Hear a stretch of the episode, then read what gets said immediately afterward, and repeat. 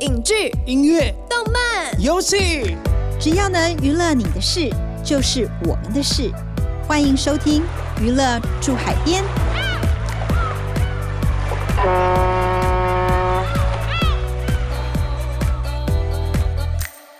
大家好，欢迎收听由静好听与静周刊共同制作播出的节目《娱乐住海边》。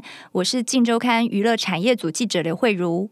我是对记者咄咄逼人、讲话又经常失态的灭绝师太。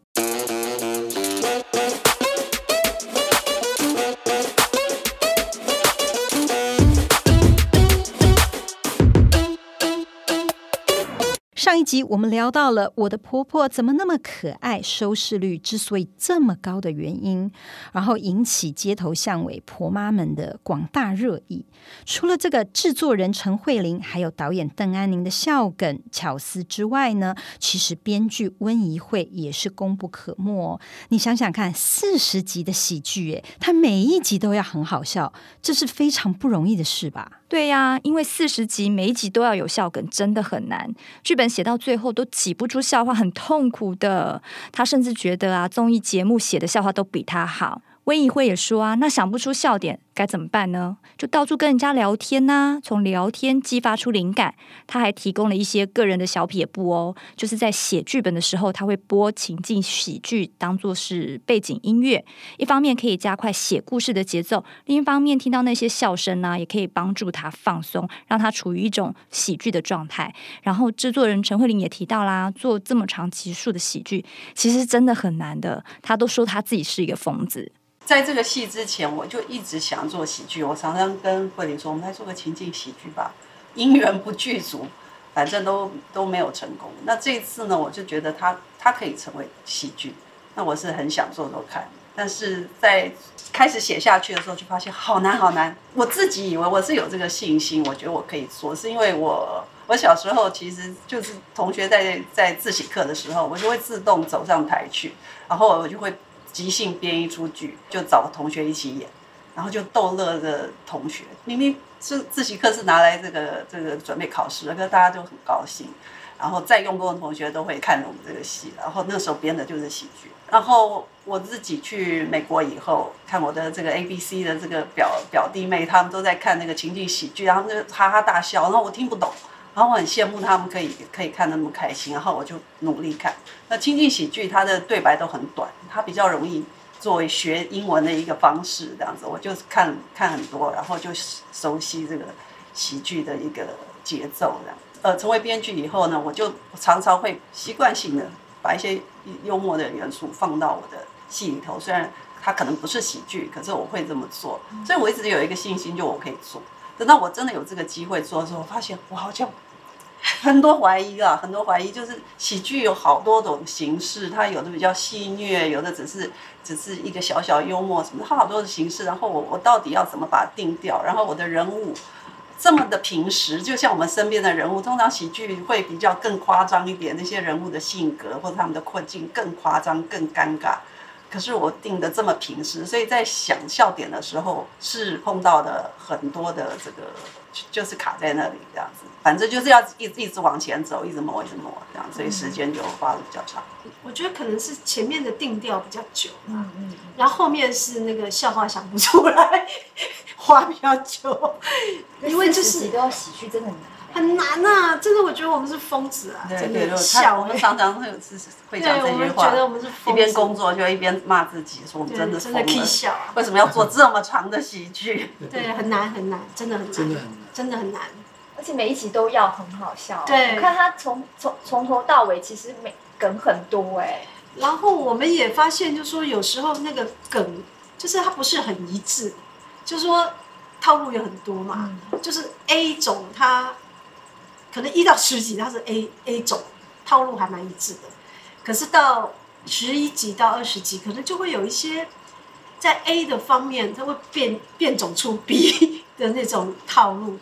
那我觉得那个是就是想要试试看有没有其他的可能性，就是笑话很难想啊，所以才会东想西想，然后就一直在想更多新的元素这样子。所以呀，婆妈剧不是随便搞笑就好，其实每一个梗啊都是精心安排好的。哦，难怪我的婆婆怎么那么可爱，会这么受欢迎。但是我很好奇，除了导演认真做功课，现场指导才有火花。那编剧呢，也要努力做功课，才能有源源不绝写出笑点。那么演员们的功课又是什么呢？嗯，导演给演员的功课就是放空。尤其我的婆婆的主要演员啊，基本上呢，演员的演技都很厉害，不用特别上表演课了。举例来说，像钟欣凌啊，以以雨后骄阳、你的孩子不是你的孩子都拿过金钟奖。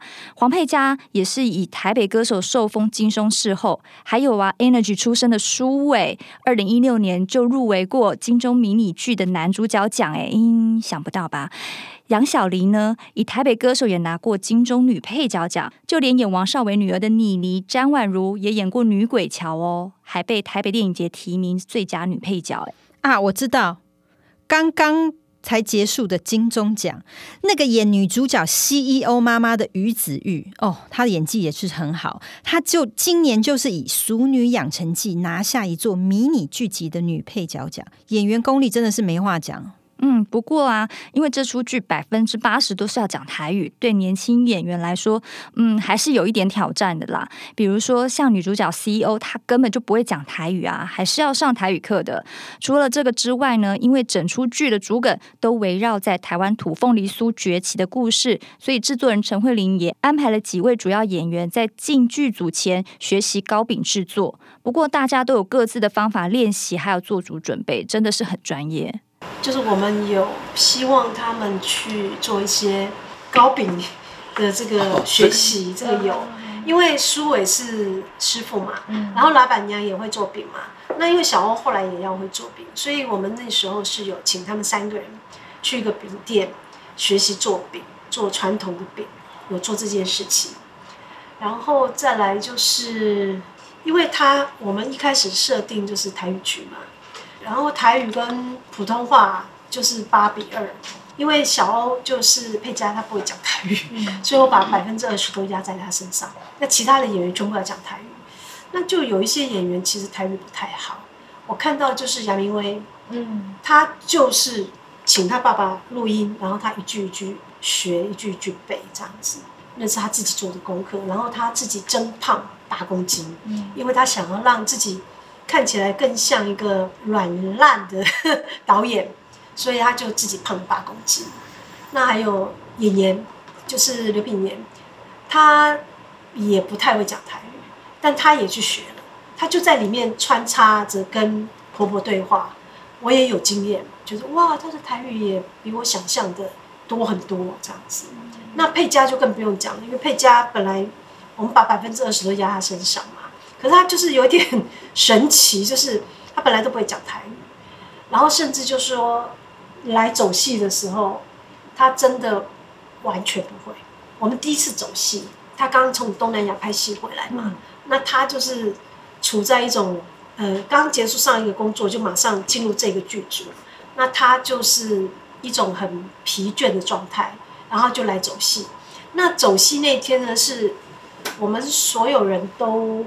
几乎认识或者合作过，就他一个人，跟我们所有人一个都不认识，一个人都没有合作过，然后就一个人，就他一个人讲，不是台语，那其他人都用台语对戏，所以他那天他的喜剧完全没有，就是他就在节奏外，然后那天他很沮丧，所以他那天结束的时候，我我就是我们俩有简短的对话。然后他就表示说，好像很困难的。然后我就跟他说，我相信你一定可以。其实我也不知道他可不可以，但我一定要鼓励他嘛。然后他离开的时候，我跟导演两两个人就有点头痛。我记得那个会议室只剩我们两个，我们俩就说：啊、哦，这下怎么办？如果这个媳妇跟心灵婆媳两个他们就是没有办法势均力敌对不上的话，就。就会有一点，而且他喜剧节奏如果出不来，嗯，可能就会有点头痛。然后最后我们两个人结论就说，希望他可以大爆发。我们做了一个决定，就是请他跟大美，就是有兔，嗯，再来对一次戏，再走一次戏。然后大概隔了几天，他们俩就来了，就非常好。就是说，小欧原来是不会讲台语，可是他也因为想要融入这个剧组，他也是请了老师教他台语，他就背台语。然后，所以他从一开始进剧组，他不太会讲台语，然后跟婆婆的对话几乎是国语，一直到后来他回到整个斋，然后两个人一起共事，他几乎都讲台语，就像他里头的状态，他从。对这个环境的陌生，对婆婆的陌生，一直到两个人就是可以在一起，然后讲着同一种语言，踩在同一条线上。我觉得那个状态就是他自己一路给自己设定，他这对这个这个演员的诠释的一个状态，就是很符合。嗯，当初怎么会看上他跟钟欣凌两个演婆媳？呃，钟欣凌是我第一个设定的角色。嗯然后是我跟怡慧，我们就是在决定要做这个剧本的时候，讲婆媳的时候，我们就觉得婆婆就是钟欣。那当然，因为雨后骄阳也是我们俩合作的嘛。那我们知道她的演技没问题，而且她因为雨后骄阳拿到最佳女主角嘛，我们知道她没有问题。加上就说我们对她也了解，她是舞台剧的演员被训练出来的，所以她的喜剧节奏是非常好的。那再来就是她的外形。她就是，她虽然年纪很轻，然后她私底下看起来就是一个美眉，就是小可爱这样子。但就说，因为她的外形就是胖胖的，然后她天生有一种笑笑的喜感。那我们在做这个造型上，我我我们都很有把握，所以我们就觉得以他的条件，一定可以把婆婆这个角色，不管是在外形上，或者是在演技上。都可以到位，所以他第一个我们去敲的演员就是他，他就答应了嘛。那他讲了一句话，他说：“因为导演是邓紫，然后制作人是我，然后编剧是怡慧，所以，哎，他连本都没看，他连本都没看，他就决定要演。他说。”嗯，让他演裸戏，他也脱。刚才聊了我的婆婆那么多的成功秘诀，我觉得啊，整出剧要好看，主要原因不是只有有趣而已，团队在细节上都有下功夫。哎，题材紧紧贴近生活，让市井小民还有婆妈们都产生共鸣。是啊，你看啊，像钟欣凌演的婆婆蔡芳啊，她就很宠小孩嘛，但是呢，结果这小孩呢也不想要。就是养妈妈，然后轮流又丢包，又不想继承家业，然后最后最小的媳妇 CEO 看不下去，就主动说：“哎，我要照顾婆婆。”然后拼命的跟婆婆一起把家中的糕饼店金鹤家做起来。结果呢，做起来之后，这些小孩就发现：“哦，妈妈怎么把金鹤家做起来？我们又要继承家业。”嗯，你有没有觉得这些故事好像都在我们身边发生过？哎。嗯，没错没错，我相信啊，每个人多少都有听过一两个这样的故事，说不定啊，都可以变成编剧的素材。像这种婆媳万年题材，编剧温怡会啊，就会截取身边的小故事，然后把它融入在剧本里，引起大家的共鸣。哦，有人说这个婆婆跟媳妇这种婆媳是万年题材，嗯，嗯，那我是觉得在不同的时空下，其实她在转型，这种题材也在转型。嗯嗯像我们的这个婆婆有一有一场戏，她是对着宿醉的小欧说唱歌，那个醉人的心不就爱爱在力，就那一场戏好像激怒了很多 很多年轻的媳妇观众，对他们觉得说，我也是很辛苦在赚钱一起养家，为什么对媳妇就有这么多的期待，有这么多的礼数这样子？对，所以就是说这个这个婆媳关系是是在是在转变嘛。然后小欧他的回答，他也不会说啊，我马上起来去配合做家事什么，他就说我是我是穿越到清朝了嘛，对，你对我的要求是太太太传统的这样子，所以我我我是想要表现这种人伦关系的一种转型，还有这个饼店的转型，这是两大主轴，在这个戏里，根本跳脱以以前的婆媳的那个规范。对，现在的媳妇比较敢做自己，对想呛就呛，蛮对他，他直话直说。有时候我觉得，在以前的观众可能会觉得他很忤逆，怎么可以这么忤逆？可是现在的观众可能会觉得，哎，他蛮真实可爱，做自己，反而觉得他会喜欢他。我觉得这这观众在改变，就就大家的一些价值观都在改变。对。我一个朋友的妈妈，她就说：“我的婆婆怎么那么可爱？根本就是他们婆家故事的翻版。”她说：“她公婆生病的时候，很多兄弟姐妹都不想要照顾哦，大家都会来推去，推来推去。她身为一个媳妇，看不下去，就好就承接起照顾的责任。结果公婆过世之后，这些跑不见的亲戚全部都出来要要财产，让她超心寒的。她哦，她看我的婆婆怎么那么可爱的时候，边看边哭诶。对啊，编剧制作人其实都是人家的媳妇诶。透过这出剧表达媳妇们的心声。师太平时有这么多的灵感，好奇你平时跟婆家的相处应该没有太大的问题吧？嗯，现在是解决了啦。嗯，不过以前曾经有过一个很严重的问题，但现在已经化险为夷了。什么问题？请师太赶快跟大家开示一下，用过来人的经验教导媳妇们如何化险为夷。就是哈、那个师太刚刚结婚的时候，我就曾经梦想我要做一个全能的职业妇女，梦想呢，我可以在婆家大显身手，煮出满桌的佳肴。我就跟老公说，哎，其实我金熬住哦。结果有一天呢，我就先小试身手，我就煲了一个汤给老公喝。我还记得那个汤叫做嗯。苹果雪梨南北杏猪骨汤哦，我还煲了四个钟头哦。结果呢，我老公下班回来，我就端了一碗汤跟他说：“老公，请喝汤。”结果老公喝了一第一口就瞪大眼睛，快要吓死。他第一句问我的话，竟然是：“请问你煮的煲汤是甜汤吗？”然后他知道我买的食材跟中药材差不多快六百块之后，整个大傻眼，就说：“你以后不要再煮饭啦！”把苹果雪梨南北杏猪骨汤炖成甜汤，也太可怕了吧！后来呢，我又陆续做过了，比如说呃，肉丝炒饭啦，炒青菜啦，煎萝卜糕啦，煎葱油饼啊。但这些呃其实蛮简单，但全部都陆续失败。我老公就郑重下令说：“你以后不准煮菜了，因为会浪费他辛苦赚钱，然后去买这些食材，然后搞到全家族人现在都知道我煮的饭是超级难吃的。所以呢，现在我回婆家的时候，我就只要乖乖坐下来，然后把桌上的菜饭都吃完之后，就。”大家就很安心了，感觉很开心，哈哈哈哈。嗯，怎么听起来好像一个不想煮饭的阴谋呢？哎呀，怎么会呢？你真的疑心病太重了啦！非常感谢大家收听《娱乐出海边》，我们下次见。感谢听众收听，也请持续锁定由静好听与静周刊共同制作播出的《娱乐出海边》，我们下次见。想听爱听，就在静好听。